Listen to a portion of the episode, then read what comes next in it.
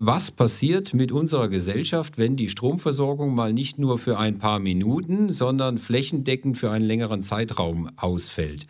Und wie das Land dann langsam anfängt zusammenzubrechen. Unsere modernen Gesellschaften sind schlichtweg nicht funktionsfähig ohne Strom. Mit Essen spielt man nicht. Der Podcast mit Oberbürgermeister Thomas Kufen. Seine Gäste sind Essener Persönlichkeiten, die die Stadt durch wirtschaftliche Innovation soziales Engagement oder herausragende sportliche Leistungen prägen.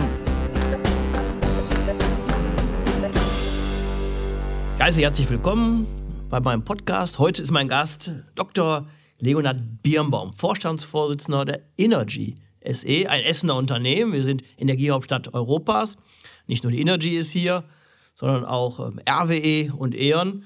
Beide Unternehmen kennen Sie sehr gut, Herr Birnbaum. Darüber werden wir reden über Energie, über Digitalisierung, über Dezentralisierung, über Dekarbonisierung, aber wir reden auch über den Menschen. Denn als Oberbürgermeister lerne ich ganz viele spannende Menschen kennen, dass die Idee gekommen ist, die müssen wir einfach festhalten, die Gespräche. Und eins davon habe ich mit Ihnen geführt, damals bei E.ON.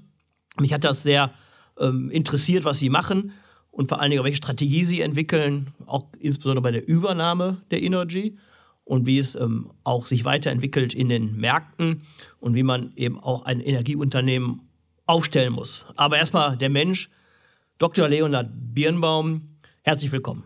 Ja, danke schön. Freue mich über die Einladung.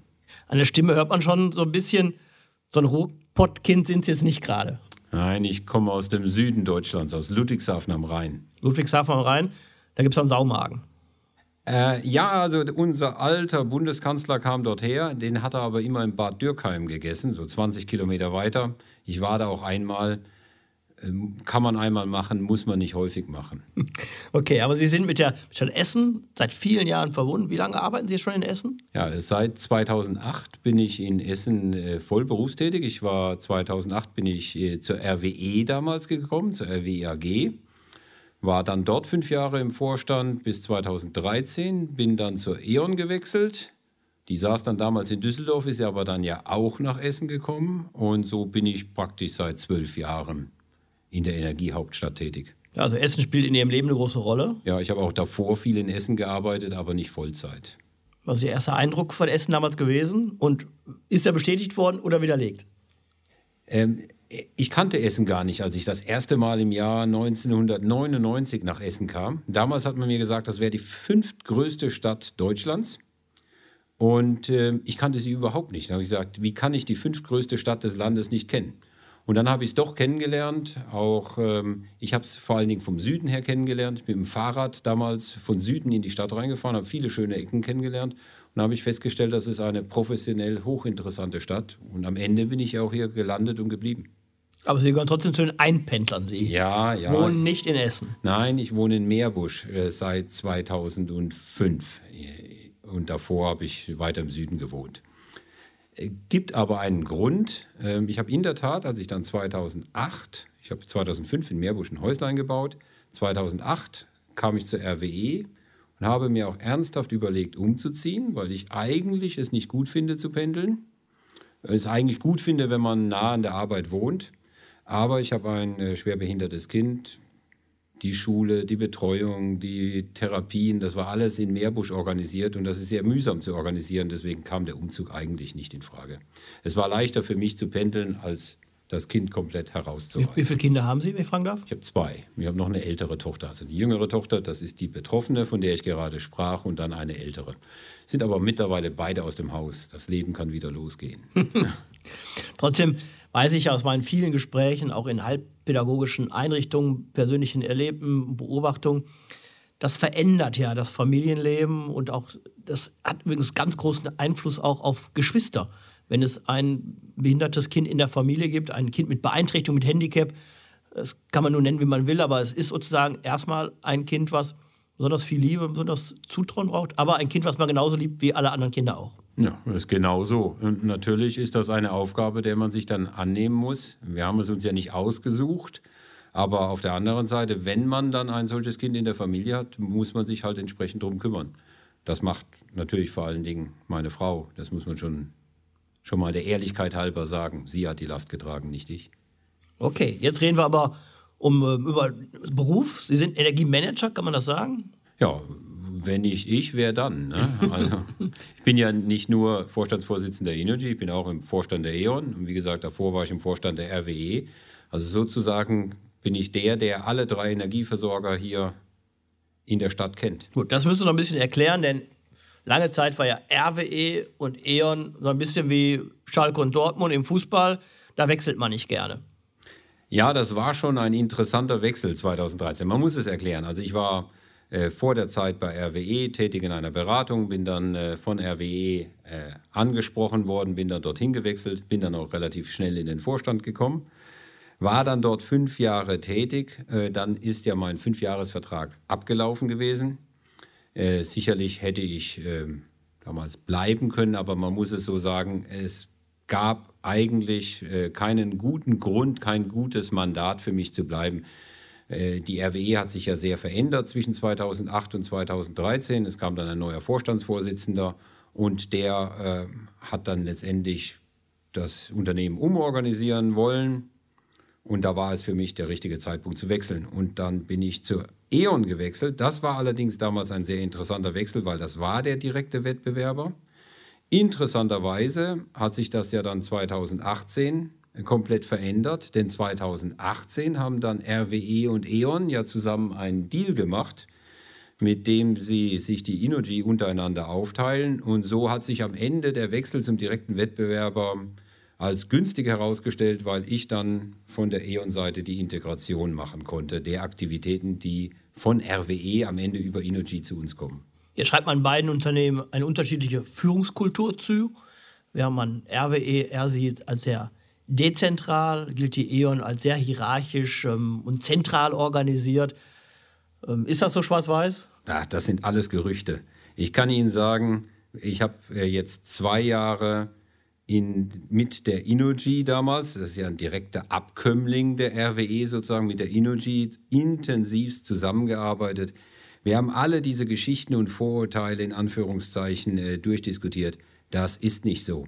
Es gibt Dinge, die sind viel zentraler bei Inuji oder RWE, also Inuji, wir reden jetzt über Inuji, und viel dezentraler bei E.ON und umgekehrt. Also so pauschale Urteile gibt es nicht. Vielleicht legen Sie noch mal ganz kurz da, wie kam es denn dazu, dass RWE und E.ON plötzlich gemeinsam kooperieren, ja, auch zulasten der Energy und jetzt am Ende auch den Markt aufgeteilt haben. Die erneuerbaren Energien sind zu RWE gegangen, auch der Teil von E.ON. Und E.ON muss jetzt am Markt agieren, muss mit den Kommunen zusammenarbeiten, auch mit der Stadt Essen. Das ist ja schon auch mal noch mal ein anderer Schritt, ein anderes Geschäftsmodell. Ja, ist es nicht. Also jetzt muss man vielleicht einen Schritt für die Hörer tun. Ähm, RWE hat ja 2016 alle Aktivitäten abgespalten, die sich um das Thema Netze, äh, Energieinfrastruktur und Kunden bewegen und das in die sogenannte Inuji gepackt. Diese Inuji haben E.ON und RWE untereinander aufgeteilt. Und jetzt muss man auch wissen, dass E.ON ja nur noch genau Netze und Kunden und Erneuerbare macht, aber kein Kraftwerksgeschäft mehr. RWE dagegen macht ja nur noch Kraftwerksgeschäft im Wesentlichen, plus Handel und einige sonstige Aktivitäten. Wenn wir jetzt unsere verbleibenden Kraftwerksaktivitäten, nämlich im Bereich Erneuerbare, an RWE gehen, entstehen zwei Unternehmen, die eigentlich gar nicht mehr Wettbewerber sind. Denn es entsteht ein großer, weltweit führender Erzeuger, das ist die RWE, die ist dann Nummer zwei weltweit in Offshore und Nummer vier in Onshore weltweit, also ein Marktführer weltweit. Also bei der Windenergie ist das. Bei Windenergie vor allen Dingen, Entschuldigung, Onshore Wind, Offshore Wind. Also einer der absoluten Marktführer im Wind auf der Welt und es entsteht einer der größten Netzbetreiber und äh, Vertriebs-, äh, also Kundenservice-Provider, äh, äh nämlich E.ON. Und in der Tat entsteht das dadurch, dass wir Inuji untereinander aufteilen. Warum ist es zu diesem Deal gekommen? Nun, weil wir beide festgestellt haben, wir können nicht auf allen Hochzeiten parallel tanzen. Sowohl RWE konnte nicht auf beiden Hochzeiten tanzen, als auch wir. Und dann haben wir sozusagen die Hochzeiten unter uns aufgeteilt. Jeder nimmt eine. Jetzt leben und arbeiten Sie in einem Bereich, nein, jetzt arbeiten Sie in einem Bereich, der vor allen Dingen sehr stark von politischen Einflüssen und Entscheidungen abhängig ist. Ähm, ist das nicht auch etwas, was sozusagen jeder unternehmerische Entscheidung gelegentlich einfach die Füße und den Boden wegzieht? Also erstens, in der Energiebranche ist das in der Tat so. Das ist eine stark regulierte Branche, in der die Politik auch einen großen Einfluss hat, auch schon über die letzten Jahre. Allerdings, und das muss, Entschuldigung, und als Energiemanager muss man das einfach akzeptieren. Das gehört zum Geschäft dazu, dass man sich mit der Politik arrangiert, mit dem Regulierer arrangiert, etc. Andererseits, wenn wir uns diese Tage anschauen, wer ist denn in einer komplett unpolitischen Branche? Die Automobilindustrie, ja, die kriegt ihre Vorgaben aus Brüssel und wird massiv durch Politik verändert. Die Banken, die wissen gar nicht, wie viele Vorgaben sie noch verarbeiten müssen. Die Versicherungen ändert sich ja ebenfalls alles. Und wir stellen ja jetzt auch fest, äh, auch im Corona-Umfeld, Politik wirkt auch noch in ganz anderen Arten und Weisen auf Unternehmer ein. Ich glaube, ehrlich gesagt, unternehmerische Entscheidungen kann man auch in sehr politischen Branchen haben. Man muss es nur akzeptieren, sich darauf einstellen. Es gibt viel mehr Branchen, als man denkt, die zumindest nicht frei sind von politischen Einflüssen. Der Blick über den eigenen Tellerrand in die Nachbarländer oder weltweit zeigt allerdings, dass der Umgang der nationalen Politiken mit dem Thema Energie doch sehr unterschiedlich gespielt wird. Also gerade ähm, Autarkie, Souveränität, Selbstversorgung. Es spielt bei unserem östlichen Nachbarn Polen eine ganz große Rolle, dass man unabhängig ist auch von Energiezulieferungen, dass man autark ist. Und deshalb spielen auch Themen wie, ähm, wie Fracking oder Atomkraft dort eine ganz andere Rolle. Vermissen Sie manchmal in Deutschland auch diesen ganz klaren nationalen Kompass? Oder sind Sie eigentlich froh, dass wir hier in Europa das äh, miteinander gut geregelt haben? Ich glaube, die Frage stellt sich eigentlich gar nicht. Wir sind so sehr Teil eines europäischen Energiemarktes, dass die, für Deutschland die Alternative gar nicht denkbar ist. Also die Energiewende, äh, den Kernenergieausstieg, den wir 2011 äh, beschlossen haben, den hätten wir gar nicht gekonnt, wenn wir nicht Teil eines europäischen Marktes gewesen wären. Also wer auch immer jetzt nach Autarkie ruft, der vergisst, dass alles das, was wir in den letzten Jahren gemacht haben, nur möglich war, weil wir Teil Europas waren. Äh, deswegen, ich vermisse nationale Autarkie überhaupt nicht. Ich glaube, sie ist unserem Markt, unserem Sektor überhaupt nicht angemessen. Sie ist schädlich für uns. Und trotzdem muss man ja sagen, Atomausstieg, Rückabwicklung und wieder Atomausstieg, aber auch das Thema erneuerbare Energiengesetz, das waren ja auch erstmal nationale Alleingänge, die gar nicht mit den europäischen Partnern abgestimmt waren und gelegentlich dazu geführt haben, dass Netze nicht nur unter Last fahren, sondern auch über Last. Das ist ja offensichtlich eine Erkenntnis. Man kann nicht nur zu wenig Strom haben, sondern auch zu viel. Ja, aber nochmal, äh, ohne unsere Nachbarn hätten wir diese Alleingänge nicht gekonnt. Also ohne die Netzkapazitäten. Wir haben ja die Netze der Niederländer und Belgier und Franzosen und der Tschechen und der Polen mitgenutzt damit wir in Deutschland noch ein stabiles Netz haben. Äh, und zwar ohne die zu fragen. Jetzt erstens, äh, es war unser Glück, dass wir Teil Europas waren. Wären wir wie die britische Insel, so ein isoliertes Deutschland in der Nordsee gewesen, hätten wir das nicht machen können, was wir gemacht haben. Erstens. Zweitens, wir sollten das nicht so häufig machen, weil wenn man seine Nachbarn nie fragt und einfach immer meint, man darf machen, was man will, dann sammelt man damit keine Sympathiepunkte. Und wir sollten anerkennen, dass wir nur innerhalb Europas erfolgreich sein können. Dann sollten wir uns aber auch so verhalten, dass wir Rücksicht auf unsere Nachbarn nehmen. Das haben wir nicht immer gemacht. Ich sage es mal ganz vorsichtig. Also gerade als Stadt Essen, als ähm, grüne Hauptstadt Europas, sind die Themen von Energieeffizienz und das Thema der erneuerbaren Energien natürlich etwas, was uns sehr stark bewegt. Auch das Thema Energieeinsparung ist ganz wichtig und alle Modelle gehen ja davon aus, dass eigentlich zukünftig die Menschen auch weniger Strom verbrauchen. Das ist wahrscheinlich auch für so ein Geschäftsmodell erstmal keine gute Perspektive. Auf der anderen Seite, wenn ich sehe, wie gerade junge Leute immer mehr technisches Equipment mit sich bringen und einmal gucken, wo ist die Steckdose, wo ich mein Smartphone aufladen kann oder mein Tablet, habe ich nicht den Eindruck, dass da ähm, weniger Strom verbraucht wird zukünftig.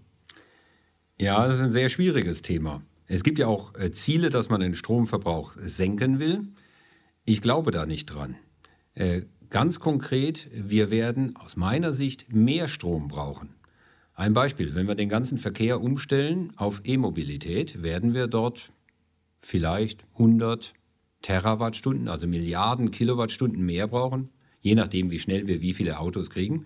Nur zum Vergleich, Deutschland hat äh, 500 bis 600 Terawattstunden, je nachdem, wie Sie es rechnen, also 500 bis 600 Milliarden, also 20 Prozent mehr. Wenn wir Wärmeerzeugung umstellen wollen auf erneuerbare Energien, wir können Wärme gewinnen über elektrische Wärmepumpen aus erneuerbarem Strom, dann brauchen wir auch erheblich mehr Strom.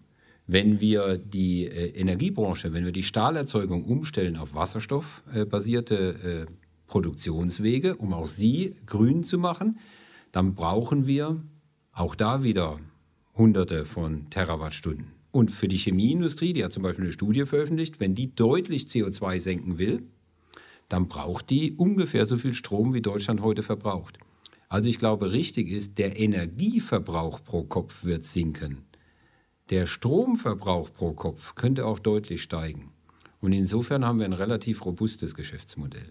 Und damit auch eigentlich unsere Position als Energiehauptstadt Europas, hat Essen damit gesichert. Die Akteure, die Player, die wirklich ähm, auch ähm, global eine Rolle spielen, sitzen hier mit RWE AG und mit ähm, E.ON SE und im Moment noch mit Energy SE, die ja irgendwann sicherlich auch voll integriert sein wird. Genau. Die Energy SE geht in der E.ON SE auf und in der Tat, unsere Vision ist, dass wir auf die Weise zwei sehr starke Unternehmen geschaffen haben die in einem Markt, der absolut Zukunft hat, dann weiter führend tätig sein können. Gute Perspektive für Essen, hoffe ich. Auf jeden Fall. Und der Markt der Zukunft wird bestimmt durch die drei Ds: Digitalisierung, Dezentralisierung und Dekarbonisierung. Was fällt Ihnen zu den drei Stichworten ein? Und was sind die größten Herausforderungen auch gerade in dem Bereich, in dem Sie Verantwortung tragen? Fangen wir an mit dem Thema Digitalisierung. Erstens, wir werden die zukünftige Energiewelt nur fahren können, wenn wir komplett digitalisiert sind. Also entsteht ja ein sehr komplexes System. Also die zukünftige Energiewelt besteht nicht mehr aus, ich sag mal, 100 großen Kraftwerken, etwas Netz und den Kunden, sondern die besteht aus Millionen von kleinen Anlagen, Millionen von Smart Mietern, Kunden, die bei sich zu Hause produzieren, Batterien, die überall sind, äh, Elektroautos, die speichern und wieder einspeichern ins Netz. Also das wird eine ganz komplexe Welt. Diese Welt, die kann man nicht mehr manuell steuern. Die können wir nur noch steuern, wenn wir das voll digital machen.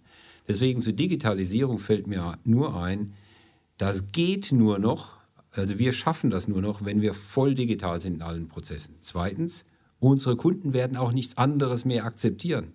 Wenn ich heute als Bauherr einen Netzanschluss haben will, dann will ich nicht einen 80-seitigen Vertrag sieben Stunden lesen müssen. Ich will das in einer Stunde über meinen Architekten im Internet machen. Also die Kunden wollen das, wir müssen es, weil wir es sonst nicht unter Kontrolle haben. Und es gibt auch Sachen, die können wir nur digital machen. Smart Meter. Also wenn wir zum Beispiel jede Viertelstunde einen Messwert ablesen, dann können wir das natürlich nur digital machen. Wir können ja nicht jemanden dran setzen, diese Werte reinzuschreiben. Also es geht nicht anders, wir können es auch gar nicht anders und es wird auch von uns erwartet. Also Digitalisierung ist ein Megathema für uns. Dezentralisierung, wenn man das anschaut, den Energiemix, gerade bei den Erneuerbaren, da spielen die Großen nicht so die Rolle. In Deutschland, in Europa ist es nochmal anders. Aber ähm, in Deutschland ist es in der Tat so, dass über das Thema der erneuerbaren Energien, Windenergie, Biomasse, aber auch Solar, ähm, wir wirklich eine sehr dezentrale Energieerzeugung ähm, haben. Ähm, und das muss trotzdem irgendwie alles zusammenpassen. Vielleicht eine Zahl, damit man das mal versteht. Also vor 20 Jahren oder vor 25 Jahren, als ich anfing in der Energie äh, zu arbeiten, da gab es in Deutschland, ich sage mal salopp, 100 äh, Großkraftwerke, die im Wesentlichen den Strom produziert haben. Und man musste nur diese 100 steuern. Heute haben wir eher eine Million, also 10.000 Mal mehr. Allein bei E.ON, E.ON hat sehr viele erneuerbare Anlagen, weil E.ON auch in den Wind, Windzonen im Norden und in der Solarregion Bayern aktiv ist. Allein bei E.ON haben wir 800.000 800 erneuerbare Kraftwerke, zum Teil, die meisten natürlich sehr klein angeschlossen. Und die speisen Tag und Nacht, ja, Sonne weniger in der Nacht, aber die speisen Tag und Nacht in der einen oder anderen Form bei uns ein. Das ist eine komplett andere Welt als die vor 25 Jahren. Und Dekarbonisierung, das heißt, der Anteil geht runter? Ja, also Dekarbonisierung heißt, da fällt mir viel dazu ein. Also können wir natürlich einen Block komplett machen, aber erstmal ist eine Riesenaufgabe. Also das CO2, tatsächlich CO2-neutral zu werden. Ob jetzt, ehrlich gesagt, egal ob 2050 oder 2040, ist eine Riesenaufgabe. Ähm, und äh, wir können das nur, wenn wir den digitalen Umbau, den ich gerade geschildert habe, komplett hinbekommen, wenn wir weiter wie verrückt Erneuerbare gebaut kriegen, wenn wir dann vor allen Dingen die Sektoren außerhalb des Energiesektors dekarbonisieren können. Das können wir am besten, indem wir sie sozusagen mit unserem Sektor koppeln, zum Beispiel E-Mobilität. Und das müssen wir alles parallel machen in den nächsten 20 Jahren. Also es ist eine Riesenaufgabe. Auf der anderen Seite an Herausforderungen kann man ja wachsen. Wir können das auch als Riesenchance sehen. Also, und die Themen werden sicherlich nicht weniger. Durch die Übernahme der, der Energy ähm, gibt es ja zwei Themen, die plötzlich Ihnen ähm, auf der E.ON-Seite auch zugefallen sind. Namensrechte an einem Stadion zum Beispiel, brauchen wir nicht drüber reden. Aber auch unser gemeinsames Projekt, die, die MS Energy. Also ein Boot, was betrieben ist durch, Methanol, durch eine Methanol-Brennstoffzelle, sehr innovativ. Deshalb meine Frage, wir haben über Elektromobilität gesprochen. Viele sagen, Elektromobilität kann auch nur Übergang sein, letzt auf Wasserstoff. Ja, ähm, also ehrlich gesagt, ich glaube, man muss unterscheiden. In der, bei PKWs ist meine Hypothese, dass sich E-Mobilität durchsetzt und äh, Brennstoffzelle, Wasserstoff keine Rolle mehr spielt. Ich glaube, der Zug ist einfach abgefahren. Im Schwerlastverkehr, ähm, vielleicht auch bei Schiffen, in der Tat muss man sich die Frage stellen, kriegt man die Energiedichte, die man braucht, mit Batterien hin? Und da kann es sein, dass sich alternative Konzepte durchsetzen. Ehrlich gesagt bin ich für Schiffsverkehr schon gar nicht, aber auch nicht für Schwerlastverkehr der große Experte. Aber ich könnte mir schon vorstellen, dass es Bereiche gibt, in denen sich äh, Gas zum Beispiel, äh, grünes Gas, ob das jetzt Wasserstoff ist oder was anderes, am Ende äh, durchsetzt. Wir werden, das, äh, wir werden das sehen. Ich glaube, wir werden noch viel überrascht werden. Und jeder, der, der mir heute sagt, er kennt die Zukunft und er kennt die Lösung, von dem weiß ich immer, dem muss ich nicht zuhören, denn der ist zu selbstbewusst. Aktuell leben wir in einer sehr äh, dynamischen herausfordernden Zeit. Ähm, das Coronavirus ähm, bestimmt den Takt bis hin ins Private, äh, Reduzierung von sozialen Kontakten. Auf der anderen Seite erleben wir natürlich, wie wichtig es ist, dass ähm, eine Stadt weiterhin funktioniert, dass die Infrastruktur, die wirklich wichtig ist, auch funktionsfähig bleibt, auch gerade wenn alle anderen Systeme runtergefahren werden. Ja, und Strom ist A und O, oder? Ja, das ist genau so. Äh, und wir sind ja der größte Stromnetzbetreiber, auch übrigens Gasnetzbetreiber in Deutschland und äh, haben die Verpflichtung, zu jedem Zeitpunkt, wirklich jede Sekunde des Tages, 365 Tage im Jahr sicherzustellen, dass die Versorgung funktioniert. Und zwar auch in Zeiten wie diesen. Alle, alle Intensivpflegebetten sind nichts wert, wenn sie keinen Strom haben. Die Beatmungsmaschinen funktionieren nicht ohne, die Klimaanlagen in Krankenhäusern funktionieren nicht ohne, etc. Wenn die Stromversorgung nicht steht, ist alles andere egal. Empfehlen Sie das Buch Blackout oder besser die Finger von lassen, damit man besser schläft? Äh, ich kann zu beiden Ja sagen. Also, wenn man besser schlafen will, dann sollte man es vielleicht nicht lesen. Worum geht es im Blackout? Äh, das ist die Geschichte, was passiert mit unserer Gesellschaft, wenn die Stromversorgung mal nicht nur für ein paar Minuten, sondern flächendeckend für einen längeren Zeitraum ausfällt und wie das Land dann langsam anfängt zusammenzubrechen. Unsere modernen Gesellschaften sind schlichtweg nicht funktionsfähig ohne Strom. Und ähm, ja, deswegen, ich empfehle es unbedingt zum Lesen. Es ist wirklich gut, gut recherchiertes, spannendes Buch. Aber Sie arbeiten dafür, dass es Science Fiction bleibt. Jeden Tag, das kann ich Ihnen versichern. Und gerade jetzt in der Corona-Zeit. Es ist ja für uns auch nicht äh, leicht. Wir müssen zum Beispiel die ganze Zeit äh, die Netzleitwarten bedienen. Wir müssen ja die Netze überwachen, dass sie stabil laufen.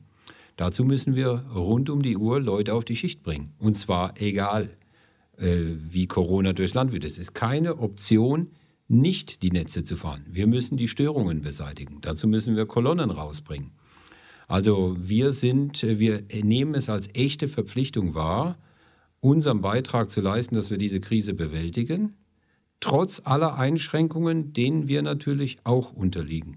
Dann sagen Sie bitte auch Ihren Mitarbeiterinnen und Mitarbeitern vielen Dank für Ihre sehr wichtige Arbeit. Das mache ich gerne. Die sind aber auch sehr stolz darauf, dass sie diesen Beitrag leisten können. Das war Mit Essen spielt man nicht. Das Podcastgespräch mit Oberbürgermeister Thomas Kufen. Vielen Dank fürs Zuhören und bis zum nächsten Mal.